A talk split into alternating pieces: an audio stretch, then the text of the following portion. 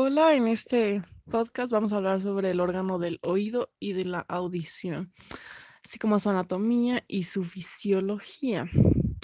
Bueno, el oído es el órgano de la audición y del equilibrio y se puede dividir en tres partes que son oído externo, oído medio y oído interno.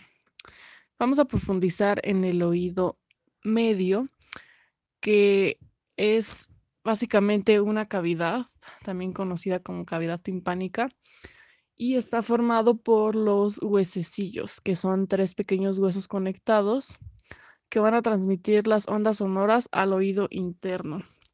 Los huesecillos se llaman martillo, yunque y estribo.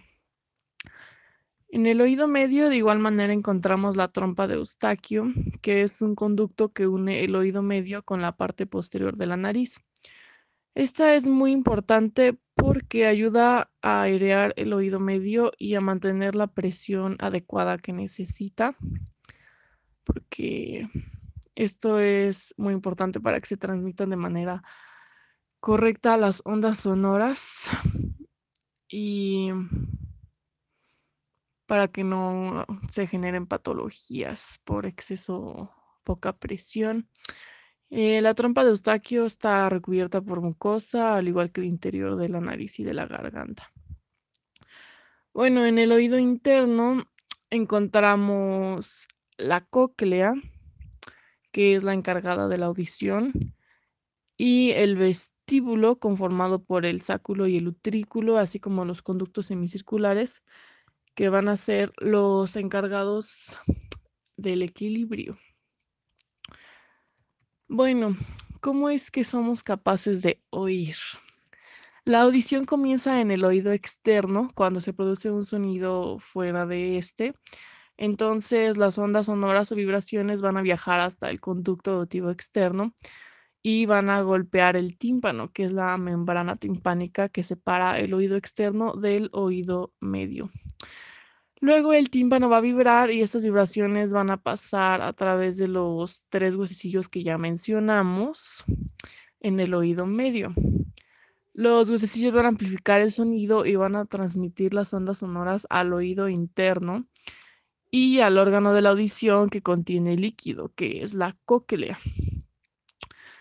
Y una vez que estas ondas sonoras llegan al oído interno, se van a convertir en impulsos eléctricos que el nervio auditivo va a enviar a nuestro cerebro.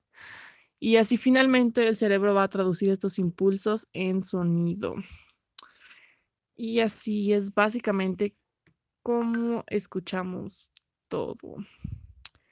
Luego el sistema vestibular, que es el encargado del equilibrio, está conformado por estereocilios, que son unos pelitos y